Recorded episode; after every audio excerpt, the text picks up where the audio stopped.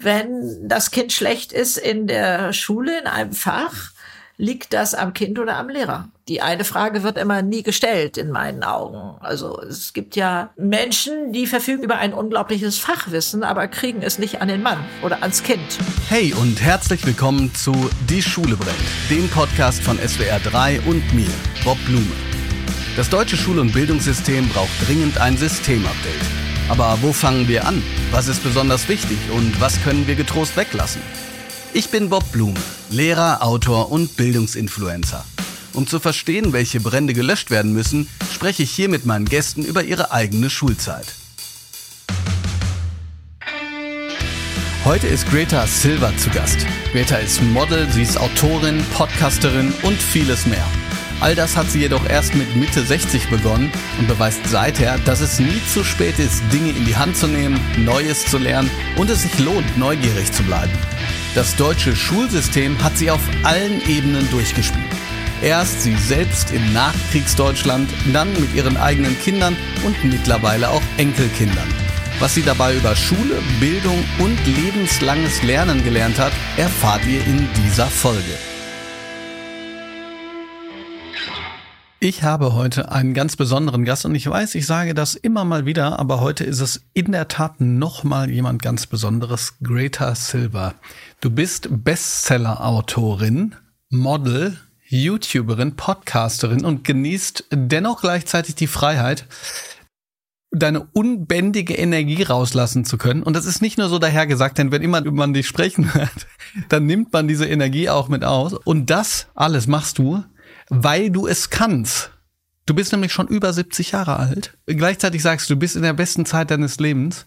Ich habe ganz vieles auch rausgefunden, was ich sozusagen auch den, den Hörerinnen und Hörern nochmal ans Herz lege. Also du bist nicht einfach so Model, sondern du hast erst mit 60 angefangen, hast dir das YouTuben selbst beigebracht. Also bist quasi der Digital Native deiner, deiner Familie und damit Vorreiterin.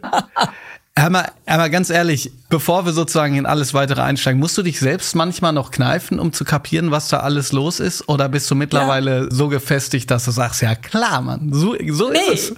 Nee, ich, also ich möchte dieses Staunen nicht verlieren. Ne? Ich möchte ja. dieses Staunen nicht verlieren, diese Dankbarkeit, diese, denn es kommt ja immer noch wieder was Neues hinzu. Also das ist einfach unfassbar. Das hätte ich mir vor zehn Jahren oder wenn es mir da jemand gesagt hätte, den hätte ich doch sehr liebevoll angeguckt und hatte gesagt, wovon träumst du nachts? Das habe ich nicht für möglich gehalten. Ne? Und ja, heute ist schon diese Frage dahinter, warum denn auch nicht? Denn wir verfügen ja über ein so unfassbar großes Lebens-Know-how. Nur hat das bei uns ja nicht so einen Stellenwert. Denn auch du und, und andere junge Leute können sich ja auch schon auf die Schulter klopfen, wenn sie mal zurückgucken, wie sie mal 20 waren. Und dann sehen, was sie an Lebens-Know-how dazugewonnen haben. Ja, absolut. Und die Zeit von 60 bis 90 ist ja genauso lang wie von 30 bis 60. Ne? Das ist das Schöne als Mathelehrer äh, und alle, die da rechnen. Das hatte nur vorher noch keiner ausgerechnet. Das ist mein Glück. Und deswegen äh, gibt's da so ein Aufatmen im Land. Die denken, oh ja, Mensch, ich kriege ja noch mal so ein Paket. Das will ich ja nicht einfach nur absetzen. Da kann man doch was draus machen. Ich finde daran auch so wunderbar, dass du ja selber gesagt hast, dass das gebraucht hat, bis du das Wort Alter überhaupt in den Mund genommen hast und dass das genau. bei dir dann aber so eine Umdeutung erfahren hat, ja? Da spricht man dann nicht so darüber, ne, oh, jetzt ist, jetzt kommt das Alter und das ist irgendwie, nee. das, das wiegt schwer auf dir drauf, sondern du sagst, ja, und jetzt, und jetzt kann ich noch richtig was reißen. Ja, richtig. Das ist ja wie ein Ritterschlag. Ne? Also auch wir Alten haben das ja nicht so wirklich drauf. Ne? Wir klappen ja auch schnell mal das Buch zu und sagen, jetzt brauche ich einen Rollator, jetzt bin ich alt und jetzt muss ich auch gar nichts mehr anfangen. Als ob, äh, weil die Hüfte klemmt oder weil die Knie eiern oder sowas, jetzt unsere Würde abhanden gekommen ist. Ja, Also der, der Treppenlift, der geht ja bei uns eigentlich in den Köpfen direkt in den Sarg. Dabei ist der wie ein Ferrari. Ferrari fährt von A nach B, Treppenlift fährt von oben nach unten, sonst ist da kein Unterschied. Finde ich äh, großartig. Und kein junger Mensch jault rum äh, und sagt, oh, das wird mir jetzt zu mühsam und es dauert auch viel zu lange, die Wäsche mit der Hand zu waschen. Ich brauche jetzt ein, eine Waschmaschine. Nee, wir haben immer Helfer ge, ge, gebraucht und genutzt und das werde ich bis zu meinem seligen Ende machen. Alles, was, was mir hilft, mein Leben leichter und komfortabler sozusagen zu gestalten, werde ich nutzen Weg mit diesen komischen Siegeln. Ich bin hundertprozentig bei dir. Wenn ich dir zuhöre, dann nehme ich da vor allen Dingen auch was mit, was ich großartig finde, weil, fällt mir jetzt auch gerade erst ein, mir hat äh, ein Kollege von mir gesagt, dass er mit seinem Sohn im Jemen war glaube ich. Oh ja. Ihm ist da aufgefallen, also natürlich fällt da ganz viel Unterschiedliches auf, kulturelle mhm. Unterschiede und so weiter. Aber was da besonders aufgefallen ist, ist, dass die jungen Leute ganz viel auch bei den Alten sind, sage ich mal, bei den Alten, bei den Älteren, ja, und sich sozusagen ja. die Lebenstipps, die Erfahrungen und so weiter geben lassen. Mhm. Und ich weiß, das ist jetzt ein bisschen Stereotyp, aber in Deutschland hat man ja dann manchmal so eher das Bild, ja, sozusagen vom, vom einsamen Menschen irgendwie im Park ja. oder so. Ich finde das so gut, weil ich glaube einfach, dass man unheimlich viel von erfahrenen Menschen lernen kann und von dir natürlich insbesondere. Ich glaube, ich bin nur maximal Fahnenträger. Es gibt ganz viele, die so drauf sind wie Absolut. ich. Also mein Weltbild hat sich verändert, als ich meinen YouTube-Kanal aufgemacht habe. Da habe ich erstmal gemerkt, was da draußen los ist, dass die sagen, Mensch, Gott sei Dank, Greta, nimmst du hier jetzt mal diesen Grauschleier vom Alter weg. Ne? Also man wird ja schon mitleidig angeguckt, so nach dem Motto, ach Mensch, wie schade, jetzt wird sie 60, sie war doch vorher eigentlich eine ganz tolle Frau. So. Ja. Manche glauben auch schon mit 40 werden sie alt. Du hast mir auch die Frage fast weggenommen oder vorweggenommen, oh. weil ja, du ja gesagt hast, du hast das gemerkt. Und ich habe das Gefühl, du kannst mir auch widersprechen natürlich, das ist für dich richtig eine Mission. Wie, wie hast du denn gemerkt, dass du Leute inspirierst und dass du da was zu sagen hast, wo andere sagen, ey geil, äh, ich fühle mich total von dem mitgenommen? Also das mit der Mission habe ich damals noch gar nicht gesehen. Es fing wie so oft harmlos an. Ich saß mit meiner Tochter hier am Tisch und die meinte, Mensch Mami, ich glaube, du musst der Welt da draußen mal erzählen, wie toll es ist, alt zu sein. Das weiß da keiner. Ja, soll ich ein Buch schreiben? Da mach doch einen YouTube-Kanal auf. Ich sage, ja, okay. Habe ich am nächsten Tag gemacht, weil ich hatte ja noch nicht mal Facebook-Erfahrung. Also nicht wissen ist oftmals ein Vorteil. Äh, kreiert auch manchmal Möglichkeiten. So, mein Problem war nur über ein halbes Jahr gefunden zu werden. Also dann ein Filmchen reinzustellen und sowas, das habe ich alles gut hingekriegt. Aber dann fingen die Schwierigkeiten an.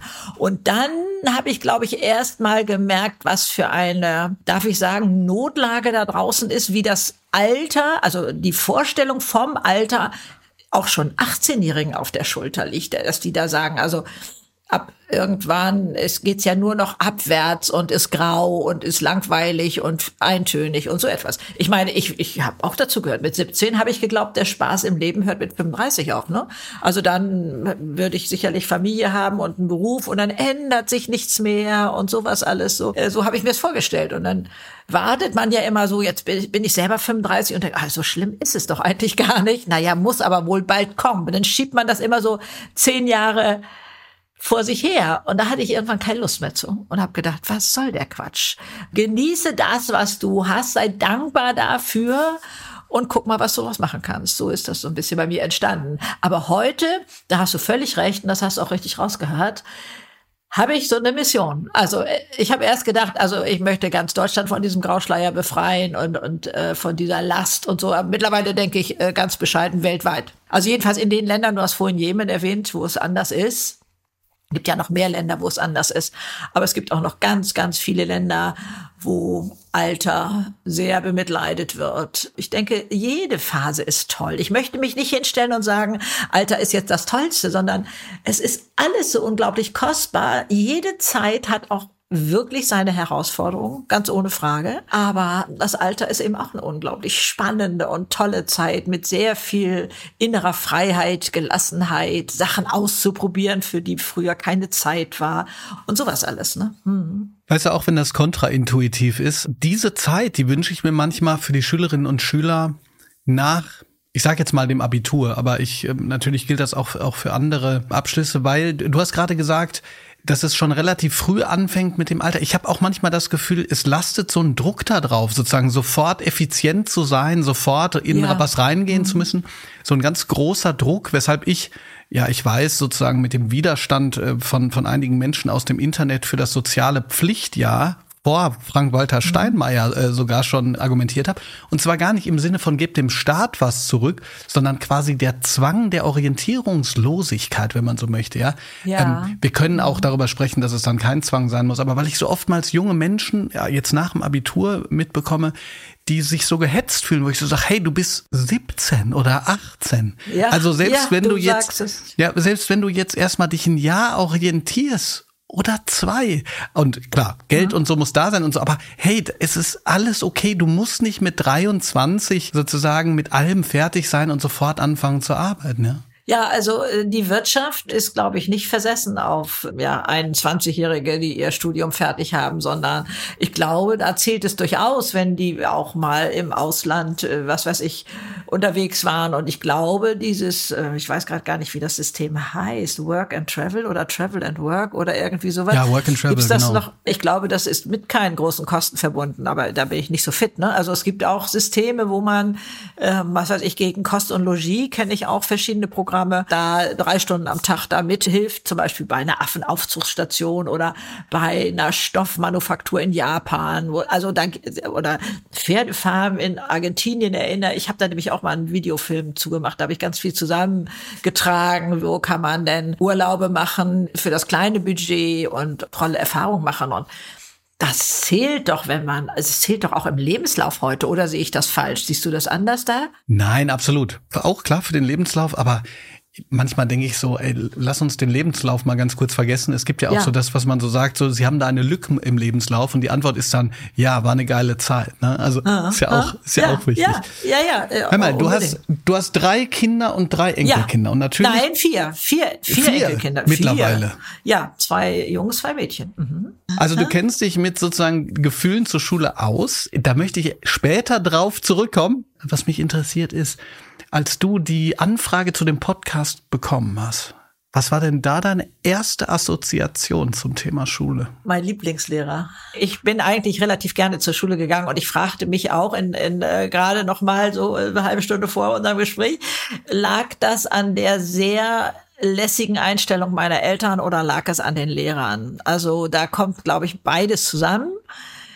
Denn ich komme aus einer Zeit, da war drei eine durchaus befriedigende Schulnote. Das ist ja heute schon anders, habe ich gelernt. Und Mutti kam wieder von so Eltern Sprechtagen oder wie sie immer geheißen haben mögen. Und äh, dann hieß es, also der Lehrer sagt, du bist so im ersten Drittel und du könntest mehr. Und ich sage, was hast du geantwortet? Ich habe gesagt, für uns ist das okay. Wo findest du denn heute noch solche Eltern? Wenn der Lehrer sagt, ihre Tochter könnte mehr, sie ist so im ersten Drittel, aber sie könnte mehr, und die Eltern sagen dann, nö, für uns ist das fein. Ich glaube, das ist selten geworden. Da geht es immer ums Maximum. Oder siehst du es anders? Also ich habe schon auch solche Gespräche. Also dazu muss man sagen, das wissen die meisten Zuhörerinnen und Zuhörer. Ich bin ja Noten gegenüber sehr kritisch. Das heißt aber gleichzeitig nicht, dass ich sie verschenke. Also dass ich sage, eigentlich finde ich Noten blöd. Also kriegt ah. einfach jeder irgendwie eine zwei. Und ich hatte mal ein Gespräch beispielsweise, wo ich einer Mutter dann erklärt habe, dass eine vier eine ausreichende Leistung ist. Also natürlich trotzdem ja. noch eine Leistung, ja? Ja, weil, ja, weil ja. die, weil die Mutter dachte so, also die Skala geht nur bis vier. Habe ich gedacht, nee, nee, die Skala nee. geht nicht bis vier. Also nochmal, ich bin dem Ganzen kritisch gegenüber, aber eine ausreichende Leistung ist noch eine Leistung, die man erbracht hat. Insofern ja. finde ich das wichtig, dass man sozusagen so eine drei oder so nicht so abwertet, sondern dass man sagt, ey Mensch, du hast hier was erreicht. Und klar geht's mhm. besser, aber hat ja auch jeder unterschiedliche Schwerpunkte. Nimm uns mal kurz mit. Ja. Vielleicht richtig auf deinen Schulweg. Wie, wie war das damals? Kannst du dich noch so an, an Einzelheiten erinnern, wie die Schule für dich war? Und ja, natürlich. Also ich komme vom Bauernhof und da haben wir gelebt, bis ich zehn war. Und da ging der Schulweg durch einen riesigen Park, dann am Kanal entlang, über die Brücke Ah, da bringst du mich jetzt aber richtig. Du musst mich stoppen, ne? Also das wird sonst zu lang. Ich möchte das einfach total. Nee, nee, ich möchte das total gerne hören. Finde ich, finde ich super. Und dann noch ein bisschen auf der anderen Kanalseite dann links rum und dann war da unten die Schule. Und ich hatte, das war eine Schule mit zwei Klassen. Ende. Zwei Klassen. Ich hatte eine sehr liebevolle Frau und der Schulleiter, ich glaube, ich weiß gar nicht, ob ich den jemals überhaupt im Unterricht hatte, das glaube ich eher nicht. Der war jedenfalls äh, etwas mehr gefürchtet, sage ich mal so. Also eine sehr verständnisvolle Lehrerin. Der Schulweg, dieser lange Schulweg, ich würde heute als Erwachsener glauben, da müsste ich wohl eine Dreiviertelstunde gehen. Also ich weiß nicht, wie lange ich als Kind gegangen bin. Und wenn ich nachsitzen musste, habe ich schnell im Park noch irgendwelche Blumen abgerissen oder was weiß ich und habe meine Mutter glaubte, ich hätte mich verspielt. Aha, sie musste nachsitzen? Was war da denn los? Ja, das weiß ich nicht mehr. Also ich, es kann nicht so wirklich schlimm gewesen sein, mhm. jedenfalls aus meiner heutigen Perspektive, aber da habe ich sicherlich Hausaufgaben nicht richtig gemacht oder irgendwie sowas, ne? Wieso man das dann da machen musste. Aber auf jeden Fall hatte dieser lange Schulweg für mich immer den Spielraum, dass dann auch mal eine Viertelstunde mehr oder so, ich weiß nicht, wie lange ich dann da gesessen habe, ich gut wegbügeln konnte. Das war da der Vorteil des langen Weges. Aber der war auch schon im Winter. Also ich kann mich gar nicht erinnern, dass unsere Eltern uns, wir hatten ja auch noch, wir hatten noch gar kein Auto. Ich meine, ich, ich, habe wirklich auf dem Hof eine Kutsche. Und wenn wir am Wochenende ähm, ja ausfahren wollten oder so, dann ließ Papi anspannen. Wir hatten einen Kutscher und Pfingsten, das erinnere ich noch, da war da ein Maibaum in der Kutsche und wir fanden das alle königlich, ne?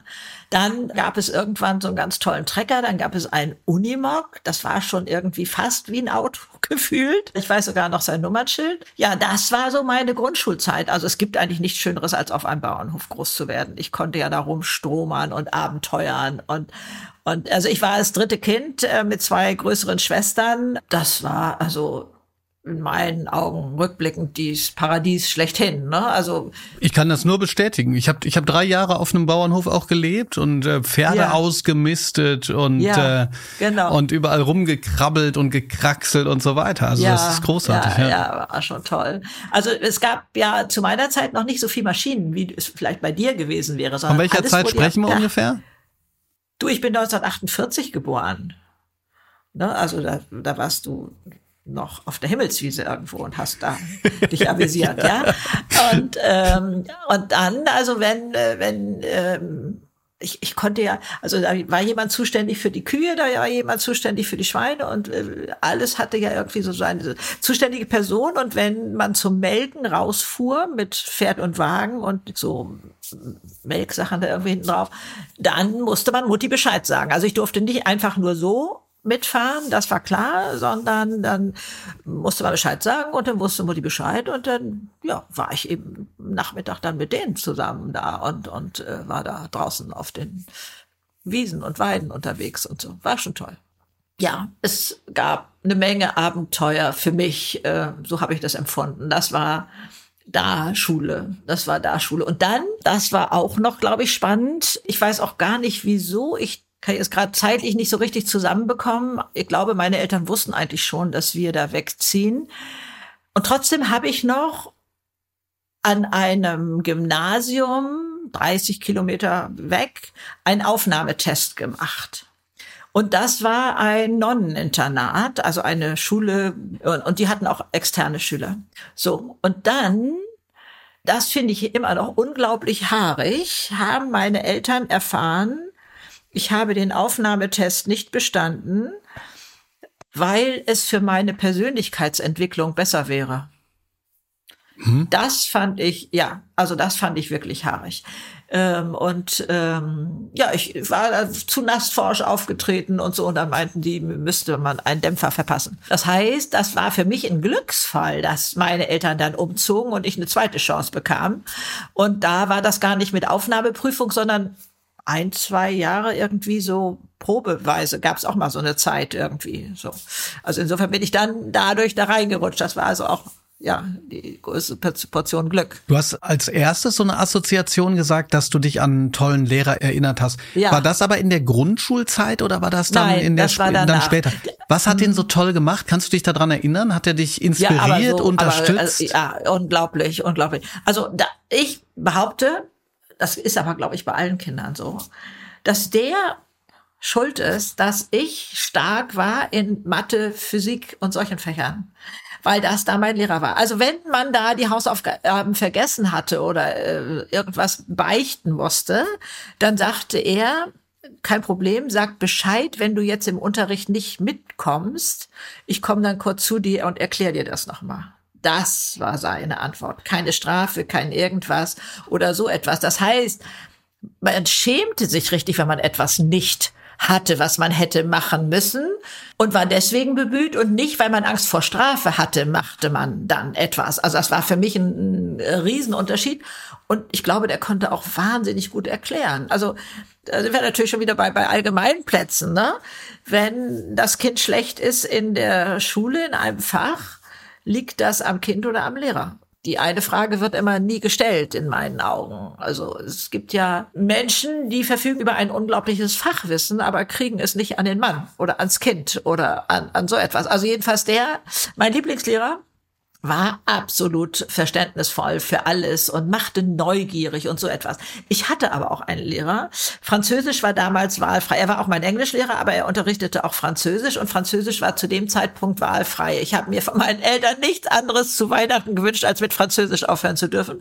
Und meine Mutter sagte ganz locker, die Zensur spielt keine Rolle, irgendwas bleibt schon hängen. Und ich musste da also durch. Den hatten wir den Beinamen Fletcher gegeben, weil der immer so die Spucke da durch die Zähne zog. Man durfte damals mit Stühlen nicht kippeln. Man durfte nicht äh, die Füße beim, beim Nachbarn auf den, auf diese Stuhlstrebe da unten stellen und sowas, ne? Und, ähm, und er hatte eine Lieblingsschülerin, die war gefühlt zwei Köpfe kleiner als ich. war mit zwölf schon so groß wie heute. Also die war deutlich kleiner als ich und das war der absolute Liebling. Das heißt, er fing polternd an, weil er gesehen hat, da hat jemand die Füße drauf. Dann hat er erkannt, wer das war und dann ging es so, Bäh, nimm dein Füßchen darunter. ich habe das auch erlebt. Und was mir noch eingefallen ist, natürlich habe ich gegrübelt und ich freue mich so, in dieser Schätzkiste graben zu dürfen, dank deiner, deiner mhm. Einladung hier. Ich hatte zwischendrin mal einen Deutschlehrer, also gar jung, weiß ich nicht, wie lange der vielleicht schon da war, keine Ahnung. Da hatte ich unterm Aufsatz stehen Thema Ausrufungszeichen, Fragezeichen, Fragezeichen. Also ich habe viel zu viel rumgeschwafelt in seinen Augen. Und danach, Gott sei Dank, also im Himmel bin ich dankbar für die Reihenfolge, hatte ich einen alten, weißhaarigen Oberstudien Direktor oder Rat oder was weiß ich, wie damals sein Titel war. Und bei dem habe ich eine Eins nach der anderen kassiert, weil der genau auf meiner emotionalen Wellenlänge war. Und da, äh, ich glaube, heute darf man gar nicht mehr innerhalb eines Schuljahres mit zwei Noten springen, ne? Oder? Also ich weiß nicht mehr, was ich bei dem einen hatte. Also ehrlich gesagt, das ist mir nicht bekannt. Nee, okay, ähm, vielleicht Würde mich aber auch, auch wundern, weil weil bei mir passiert das auch. Äh, wenn sobald die Schülerinnen und Schüler mitbekommen, da gibt es lange Rückmeldungen und wenn ich mich da anstrenge und übe und so weiter, dann kann ich mich ver verbessern. Da kann man riesige Sprünge machen. Ich hatte mal einen Schüler, der hat seine erste Arbeit einen Punkt bekommen in der elften Klasse. Ein Punkt, das mhm. heißt sowas wie fünf minus. Oh? oh ja. Und ist aus dem Abitur rausgekommen mit 14 Punkten. Also das heißt, mit der hat sich Punkten in dem Fach. In dem Fach, bei mir in Deutsch, ja klar. Also ich hatte ah. sozusagen auch noch, das ist jetzt natürlich anonym, aber ich hoffe, das ist okay, weil ich bin auch stolz auf den, ist auch schon länger her. Ich hatte ah. ein Elterngespräch noch, weil die Eltern natürlich gesagt haben, Herr Blume, äh, wie kann das sein, dass der so schlecht ist? Ja. Und da habe ich gesagt, na ja, also das ist folgendermaßen, er hätte dieses machen können und jenes und das und folgendes Feedback und so weiter. Hat er aber alles nicht gemacht.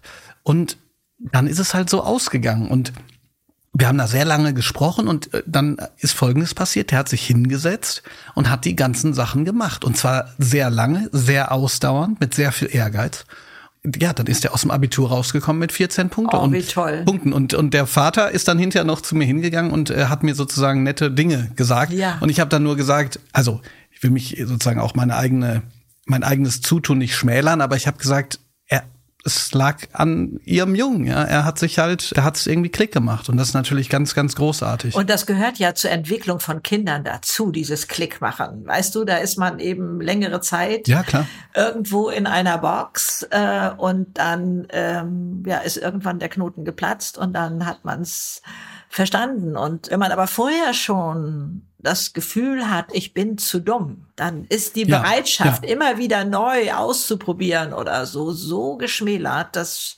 also das Wort Fehler müsste uns auf Diskriminierung verklagen. Ne? Wir haben ja wirklich den Ruf verdorben. Fehler gehören zum Leben ja, dazu. Total. Also ich habe so viel aus meinen Fehlern gelernt, dass ich beschlossen habe, weiter welche zu machen. Ich liebe diesen Satz sehr, der ist aber nicht von mir. Also da, wie wir das geändert kriegen, weiß ich nicht. Du hast absolut recht. Und deshalb fand ich das gerade erstaunlich, das muss ich erstmal ganz kurz sagen, dass dieser, ich würde diesen Lehrer wirklich modern nennen. Also dieses, da nicht sofort eine Sanktion oder nachsitzen, ja. sondern zu sagen, hör mal, ich helfe dir extra. Ja. Ja, das, das finde ich großartig. Bei mir ist es zum Beispiel auch so. Also ich freue mich zwar nicht, aber Schülerinnen und Schüler bekommen bei mir kein Ärger dafür, keine Hausaufgaben zu machen. Die kriegen aber Ärger, wenn sie sozusagen darüber nicht die Wahrheit sagen. Also wenn ja. sowas kommt, ne, jetzt ist einfach, jetzt ist 2023. Wenn mir jemand sagt, ich wusste nicht, was wir machen sollen, dann, dann werde ich leicht knatschig, weil ich sage, guck mal, also es gibt die verschiedensten Messenger und ja. ich bin mir sicher, wenn dein neuestes Playstation-Spiel raus ist und du nicht weißt, äh, wo mhm. der richtige Knopf äh, für den Trick ist, dann ja. findest du das für dich selber. Also wenn du es möchtest, findest du es raus. Also gib mir nicht äh, ne, diesen Bullshit. Aber ähm, man kann, äh, man kann ja mal die Hausaufgaben nicht machen. Eine Kleinigkeit noch.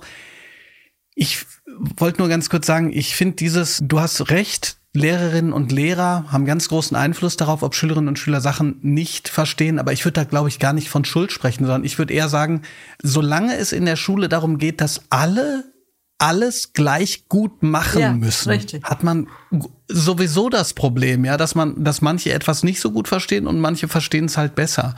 Und natürlich können die Lehrer da was zutun, aber ich glaube, wir müssen viel mehr darauf gucken, wo die einzelnen Talente von den Schülerinnen und Schülern sind. Unbedingt. Von wem ist denn dieser tolle Spruch? War das Einstein, der gesagt hatte, wenn man einen Fisch danach beurteilen würde, wie gut er auf Bäume klettern kann, dann würde er glauben, er sei dumm oder unfähig oder so, ne? Sowas, also, ja. Da also das ist so eine Spruch. Urban Legend. Ich weiß nicht, aber, aber kenne ich auch, ja. Wir kommen, äh, liebe Greta, zu den Kategorien. Der Hausmeister. Erinnerst du dich? An meinen Schulen erinnere ich keinen Hausmeister, aber an den an der Schule meiner Kinder. Also der hatte alles im Griff. Der konnte auch Lehrern abends bei Abendveranstaltungen sagen, jetzt ist Schluss, obwohl da gerade noch ganz toll was los war. Also wir haben ihn äh, zum Teil ob seiner Macht bewundert und es dann auch manchmal ein bisschen schizophren gefunden, dass er da letztendlich so das Sagen hatte. Ne? Aber ähm, wenn man den Hausmeister auf seiner Seite hatte, dann war man schon ganz weit vorne. Die Klassenfahrt. Hm. Hattest du eine Klassenfahrt in deiner Schulzeit? Ja, natürlich. Ja, die letzte ging nach Amsterdam und da waren wir auf einem Schiff, das erinnere ich jetzt gerade mal als erstes da waren wir schon ziemlich gut zusammengewachsen. Also wir hatten das ja noch nicht, was ja heute ist. Die Klassen werden ja immer kleiner, immer kleiner da oben und man mischt sich ja auch neu nach den Fächern heute. Wir haben die ganze Zeit zusammen gelitten und gelacht und äh, getanzt und so und äh, das äh, wurde da noch mal deutlich bei Klassenfahrten. Oh, eine davon erzählte ich beim Nachhausekommen meiner Mutter und ich habe, glaube ich, in meinem ganzen Leben mal zwei oder drei Ohrfeigen gekriegt und das war eine Ohrfeige, die ich mir eingesammelt habe. Wir waren mit einem Bus unterwegs, mit einem Busfahrer und der erschien leicht angetrunken im Mädchenzimmer. Und ich war Schul Klassensprecherin, Schulsprecherin.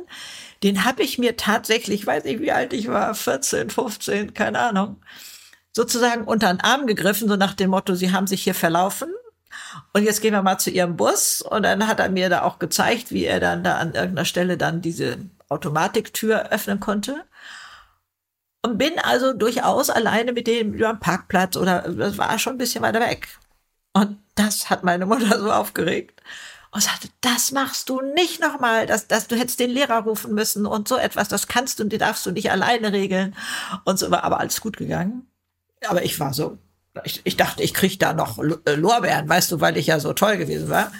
Aber das sah Mutti ganz anders. Da ist ihr die Hand ausgerutscht, was sehr selten vorkam.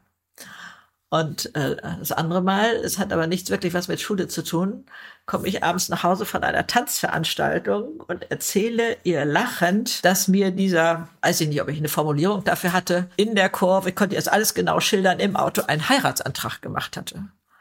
Und da flog noch einmal die Hand rum. Und ich glaube, es waren die zwei Einzelnen. Das heißt, nie wieder machst du dich lächerlich über ernst gemeinte Gefühle von anderen. Wow. Das habe ich begriffen. Wow. Das habe ich begriffen. Ja, also das nochmal zu Ohrfeigen, weil so wenig waren, äh, kann ich mich also da noch dran erinnern, diese zwei, ja.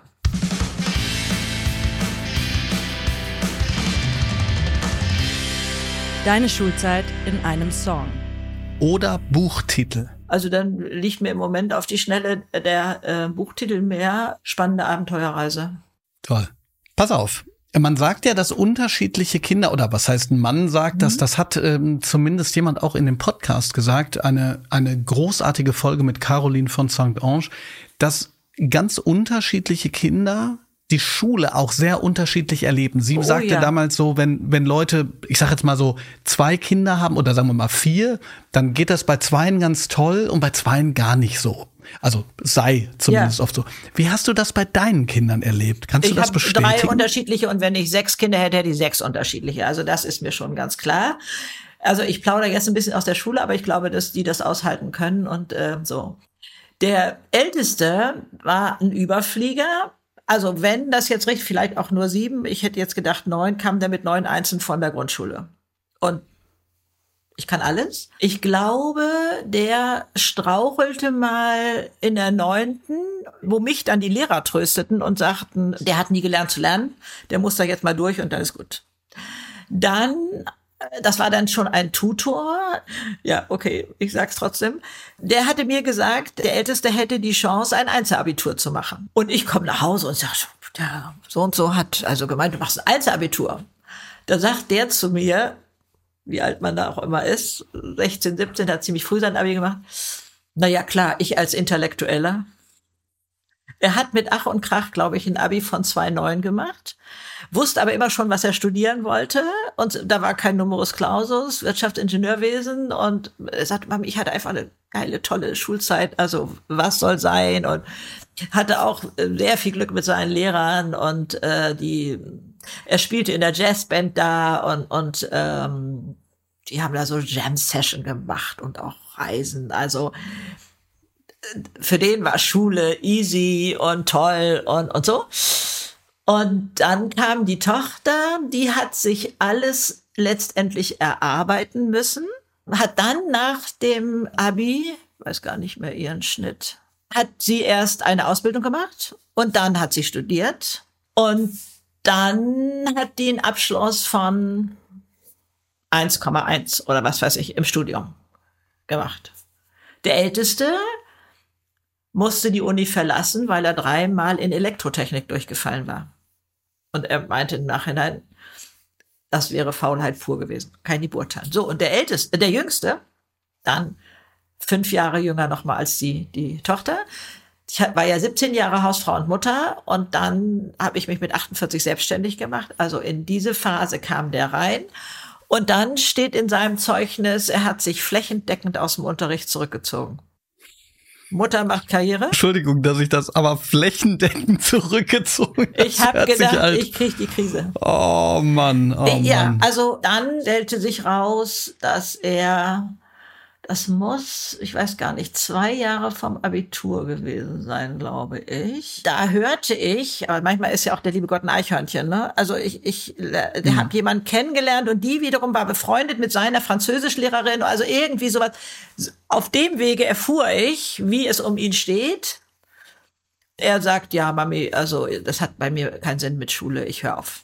Wir sitzen am Esstisch da kommt der große Bruder rein und will sich gleich wieder zurückziehen, weil er die Stimmung da sofort erfasst. Ich sage, nein, nein, komm mal dazu. Setzt sich dahin und hört also, dass sein jüngerer Bruder, sieben Jahre jünger, der Älteste studierte schon, das Handtuch werfen will. Äh, der Älteste sitzt am Kopfende und wir anderen beiden sitzen uns gegenüber, ja. Du, du musst dir vorstellen, ich wurde immer unsichtbarer. Ich hab, ich, ich ging irgendwann mehr in meinen Sessel zurück sozusagen, weil der Älteste das Wort übernahm, mit der flachen Hand auf die Tischplatte haute und sagte, das lasse ich als dein älterer Bruder nicht zu. Du machst das Abitur, das wäre ja wohl gelacht und wenn ich hier jeden Tag mit dir sitze.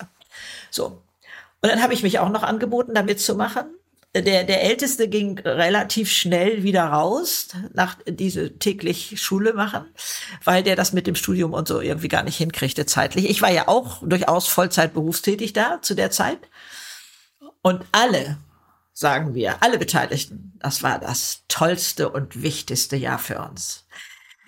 Ich darf dir eins erzähl, also ich weiß, du, du stoppst mich, ja, wenn ich hier von Hölzchen ich stopp auf, dich, auf Stöcken. Ich stopp dich. Ich höre ich hör äh, voller Spannung zu. Es gab eine Matheaufgabe, die wir nicht gelöst kriegten. Dann kam der ältere Bruder, der ja also Ingenieurwesen studierte, also durchaus Mathe begabt, kriegt das nicht hin und habe ich gedacht, verflixt sagst du, fängst jetzt im Buch so weit vorne an, bis du diesen Quatsch verstanden hast. Und ich habe es geschafft. Kannst du dir vorstellen, wie das ist, wenn man, was weiß ich, vor 30 Jahren Abitur gemacht hat oder nein, so, ja, aber vielleicht doch, äh, oder vor 20 Jahren und schafft da etwas. Also das, das war ja wie, das ist ja ein Ritterschlag von der Queen, nix dagegen. Ne? Also da, das habe ich sehr genossen. Aber neben der Schule haben wir eben auch über ganz viele andere Themen gesprochen. Und ich habe kein Spanisch gehabt. Ich sag, ich kann höchstens Vokabeln abfragen. Wo stehst du denn? Wo bist du denn? Welche Lektion? Und dann fing ich an und er konnte nichts. Da sagt er, gib das Buch mal rüber. Und dann fährt der wirklich über so eine ganze Schulbuchseite einmal so mit dem Finger rüber. Gibt mir das wieder und kann jede Vokabel. Ich sag, was hast du gerade gemacht? Das kann ja wohl nicht wahr sein. Und dann sagt er, ja, Mami, ich habe mir so Eselsbrücken gebaut, das zählt nicht. Ich sag, das ist es doch. Das ist es doch. Genau das ist es. Oder die Frage tauchte auf, wie bitteschön. Also so viel habe ich noch nie im ganzen Leben für die Schule gemacht wie jetzt. Ich sag, wie bist du so weit gekommen? Wie bitteschön bist du so weit gekommen? Du sagst, ich habe nie Hausaufgaben gemacht. Das habe ich dann morgens dann noch in der Schule oder irgendwie sowas. Und dann äh, sagt er, ja, du, ich habe einfach beim Unterricht das dann wohl so aufgegriffen. Ich sage, du musst wirklich intelligent sein, dass du das so gewuppt hast. Also wir haben nie einen Test machen lassen oder so. Jedenfalls fand er Schule sehr grenzwertig. Er hat dann gerade so sein Abi äh, gemacht weil das Zeugnis von dem Jahrgang war ganz toll, wo wir da zusammen geübt haben. Aber ich glaube, für Abitur zählen zwei Jahre oder vielleicht sogar mehr. Das weiß ich jetzt nicht genau in die Note rein. Und insofern war das nicht so toll, aber er hatte sein Abi. Und dann fiel es wie Ketten von ihm. Der war danach wie befreit. Also keiner kann das nachvollziehen. Was, wenn du Fotos siehst, der steht da vorher wirklich so mit hängenden Schultern und, und so, und so ein schon sehr groß gewachsener, aber sehr schlachsiger Jugendlicher sozusagen. Und dann ging's los. Dann hieß es, wo steht das Klavier? Und, und dann hat der losgelegt. Also so drei unterschiedliche Kinder. Und ich sag dir, wenn ich sechs hätte, hätte ich sechs unterschiedliche.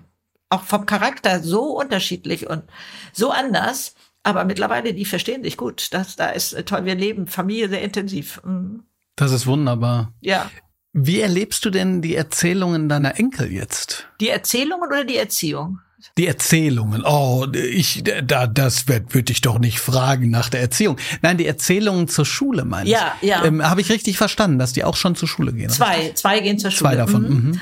Naja, okay, nee, der, der dritte ist auch jetzt schon eingeschult, aber da, das könnte ich jetzt gar nicht, ja, am Anfang, wie jedes Kind, finde das ganz toll, die, die zweite, das sind zwei Mädchen, die ältesten, ja. Und als die älteste eingeschult wurde, hat sich an diesem Einschulungstag die kleine Schwester, zwei Jahre jünger, auf den Fußboden der Schule geschmissen und hat getrommelt, weil sie dachte, wenn ich hier so lange schreie, dann darf ich auch eingeschult werden. So groß war der Wunsch, so groß. Da läuft eine Menge falsch. Da läuft eine Menge falsch. Also ich hatte hier, wenn ich dann so frage, auch ich stelle dir auch so komische Fragen, was war, was weiß ich, im letzten Jahr zum Beispiel, als wir Jahreswechsel hatten, was war da so toll? Was, was, was möchten wir da drin nochmal so feiern, was da so Tolles war? Und die Kleine, also im ersten Schuljahr war sie da. Oh, sagt sie, ich habe das jetzt mit Mathe verstanden und ich habe das und die freute sich wie ein Schnitzel über ihre eigenen Erfolge. Und ich äh, behaupte wirklich, dass die Eltern alles akzeptieren, wie was läuft. Da wird kein Druck aufgebaut in meinen Augen. Und also sie freute sich selber an ihren Erfolgen. Und ich fiel aus allen Wolken, als ich hörte, dass sie, die, dieser kleine Wurm ähm, in der zweiten Klasse doch der Meinung war, sie ist zu doof. Richtig, so. Ich bin zu blöd oder irgendwie sowas hat sie wohl gesagt. Oh, da schnürt sich ja so ein Großmutterherz so zusammen, wie das sein kann, weil ich die noch so anders hier bei mir auf dem Sofa erlebt hatte. Und ähm, da hat es dann auch wohl ein Gespräch mit der Lehrerin gegeben. Und wobei, also ich habe sehr viel Hochachtung vor Lehrern. Aber was die machen müssen, das würde ich nicht können. Also auch diese Neutralität und Offenheit jedem Kind gegenüber finde ich schon sensationell und sowas. Also und, und Kinder können auch wirklich Phasen haben, wo man sie lieber ins Bücherregal stellt. Und das kannst du das als Lehrer hast du wunderbar nicht. gesagt. Das hast du wunderbar gesagt. Das hast du wunderbar gesagt. Wenn mir jetzt äh, sozusagen einer von den Schlaubis mal so richtig auf den Keks geht, dann sage ich, pass mal auf, dich stelle ich hier gleich mal ins Bücherregal. Äh, also ähm, brauchte ich auch als Mutter natürlich erstmal lange Zeit, mir das überhaupt einzugestehen, ne? dass, dass Kinder auch mal so einen nerven können, ähm, dass man das, diesen Wunsch in sich verspürt. Ne? Wenn du das nochmal so auf, auf so eine gesamte, also das ist jetzt schwierig, aber also wir haben ja im Prinzip drei unterschiedliche Generationen von, von Schülerinnen und Schülern angesprochen. Erlebst du da eine und ich weiß, das ist, da ist man ja Menschen, wir haben es gerade selbst gesagt, Menschen mhm. sind unterschiedlich. Man selbst ist in einer ganz anderen Zeit ge äh, groß geworden ja. und so weiter. Siehst du da irgendwie eine Tendenz oder oder? Also ich habe auch im Freundeskreis Lehrerinnen äh, und einen Lehrer, die also äh, mit meinen Worten jetzt wiedergegeben, ob ich das immer so richtig ja, verstanden klar. habe, meinen, sie müssten so viel mehr Verwaltungsaufwand machen, was früher bei der Behörde vielleicht lag. Das ist so viel mehr geworden. Dann aber auch, und das verstehe ich vorne und hinten nicht. Das habe ich noch nie verstanden. Das kannst du mir jetzt aber erklären. Ja. Dass sie mit den Kindern durchaus klarkommen, aber dass die Eltern so schwierig geworden sind. Dass die, also ich komme aus einer Zeit und auch so sind meine Kinder noch groß geworden, Eltern und Lehrer verbrüderten sich, um das Optimale für das Kind zu bekommen. Und heute, wenn ich das richtig aufgefangen habe, die Signale, was ich da gehört habe, gehen Eltern hin und sagen, hier, diese Zensur ist ungerecht und das hier, das müssen Sie mal ändern und das haben Sie falsch gemacht oder so. Das heißt, die geben in sicherlich ganz liebevoller Absicht ihren Kindern Rückendeckung dass das, was die Lehrer da machen, nicht so besonders toll ist. Und das finde ich extremst schwierig. Extremst schwierig für Lehrer. Ja, also das, das ist es auch, das ist richtig aufgefangen, würde ich jetzt mal sagen, aber ich kann es selber nicht bestätigen. Das äh, kann natürlich, das ist, das sind jetzt sozusagen Erfahrungswerte, ja. Natürlich ja. habe ich das auch schon gehört von den Helikoptereltern mhm. und mhm. von Anwälten und so weiter und so fort. Ich glaube aber, dass da was, ähm, dass da was hinter sitzt. Und zwar, weil man ja sozusagen keinem würde ich jetzt mal sagen, so böse Absicht unterstellen möchte oder, oder die Absicht sozusagen gegen die Lehrerinnen und Lehrer vorzugehen. Mhm. Ich glaube, wir leben in einer natürlich unglaublich unübersichtlichen, komplizierten, schwerwiegenden Zeit. Also schwerwiegend im Sinne von ganz vieles versteht man nicht, es ist teilweise chaotisch.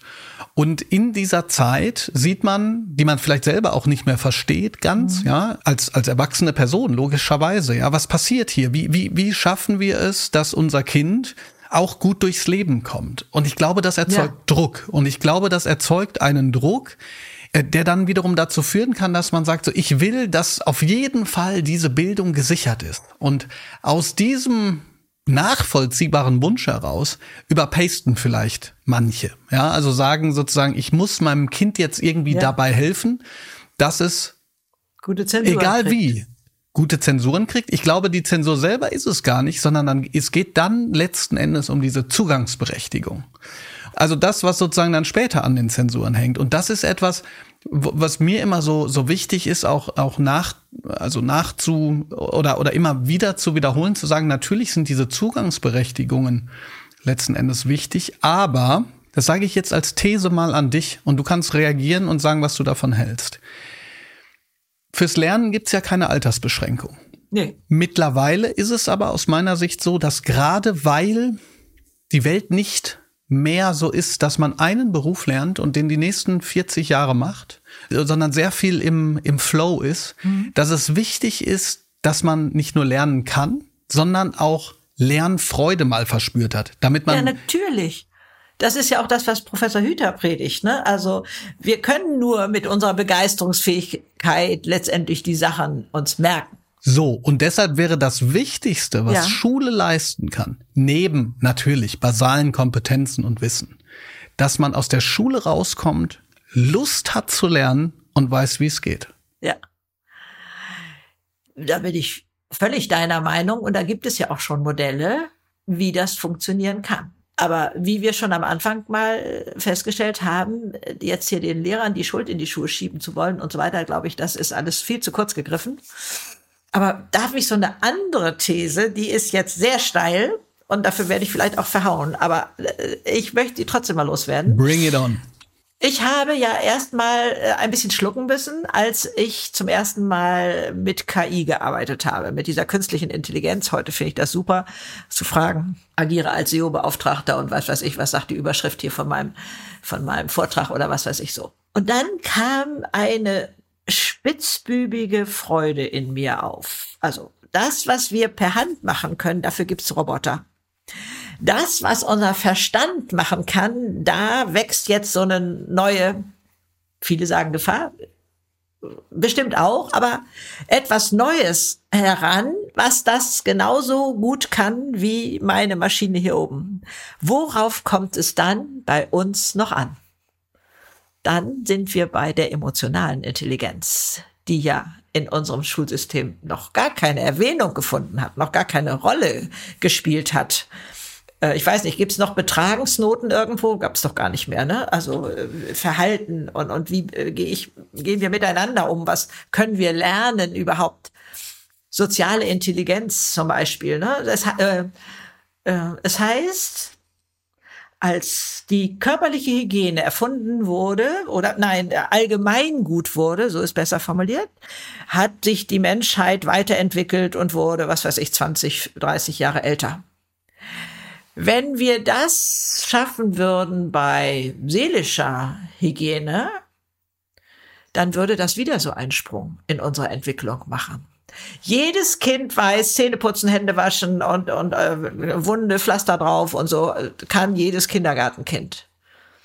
Aber weder das Kindergartenkind noch die Kollegin weiß, wenn ich weine, mit mir umzugehen. Also ich bin ich bin hundertprozentig bei dir. Ich habe letztens zu ChatGPT und der künstlichen Intelligenz ein Webinar gehalten. Da waren 1300 Menschen live dabei und ja. äh, da habe ich sozusagen Thesen besprochen und die letzte These, die, da ging es gar nicht mehr so sehr um sozusagen, wie benutzen wir das jetzt, sondern da ging es darum, dass wir das ins Zentrum stellen müssen und sollten, was eben nicht von der KI übernommen werden muss. Ja. Und da, da ja. hieß es dann, auf das konzentrieren, was uns Menschen menschlich macht.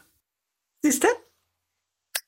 Das ist doch wunderbar. So, und, da sind wir ja schon mal wieder d'accord. Ja, ja, ja. Also insofern ist, geht doch alles in die wunderbar. richtige Richtung. Also ich, äh, ich feiere die junge Generation unglaublich, denn meine Generation hat ja noch die Seele verkauft. Die haben sich ja noch verbogen für Geld, für Erfolg, fürs Auto vor der Tür. Die lassen sich, die Jungen lassen sich heute nicht mehr mit Geld kaufen.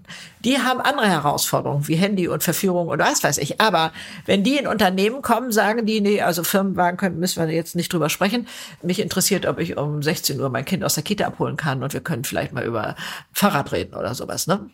Und das macht ja erstmal die Wirtschaft nervös. Kann man ja verstehen. Ich finde es auch normal, dass es so holprig ist. Die, die Jungen fragen nach dem Sinn des Tuns. Und, und ist das, was ich hier machen will, für mich oder für die Welt sinnvoll?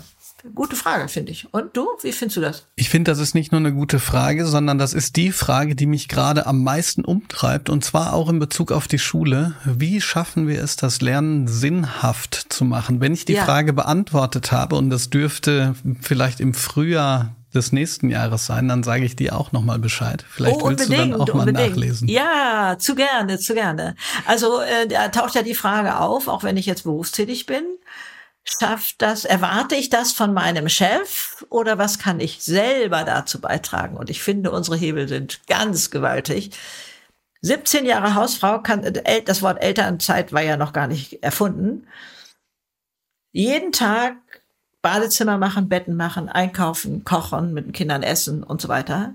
Ich hakte alles ab und stehe dann eines Tages da mit, weiß ich nicht, Ende 30, Anfang 40 und denke, sag mal, du hakst hier deine Lebenszeit ab.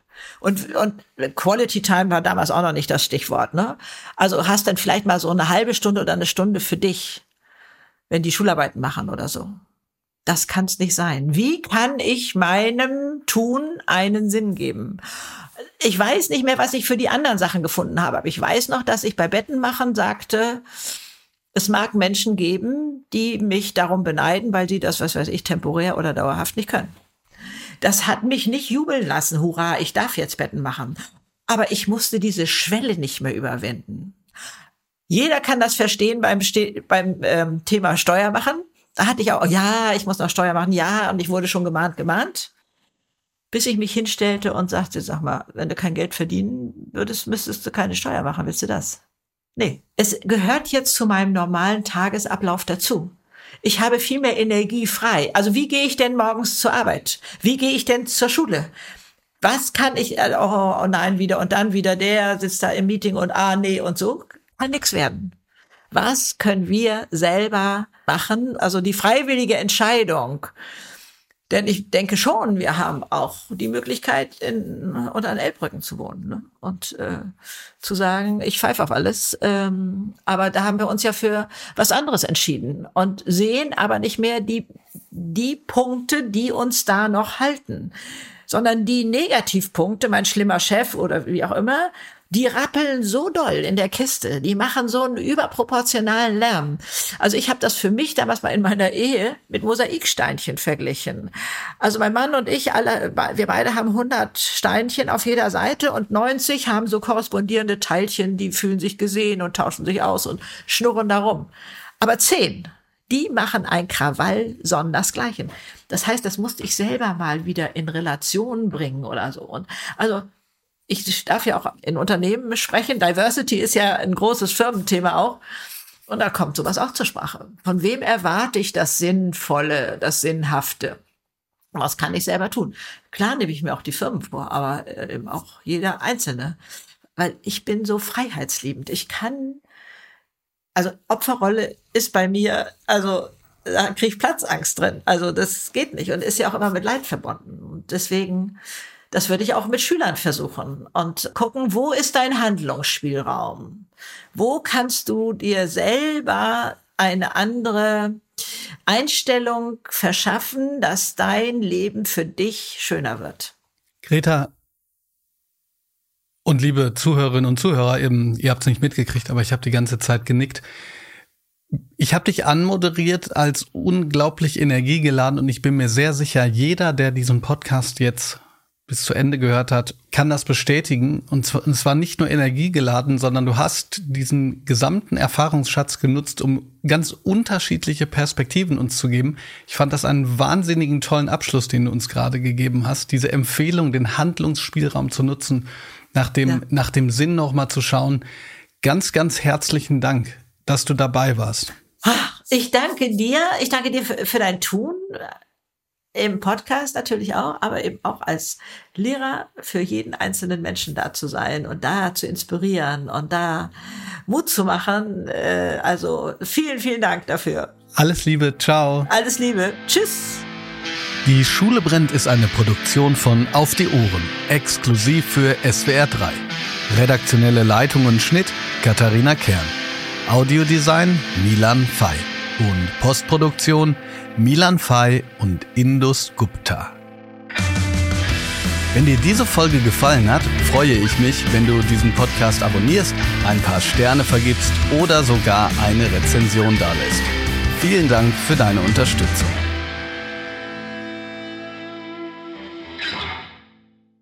Und zum Schluss noch ein Podcast-Tipp. Bei Deep Doku gibt es jede Woche eine wahre Geschichte aus Berlin und der Welt. So könnt ihr jeden Mittwoch im Storytelling Podcast in eine andere Berliner Blase abtauchen.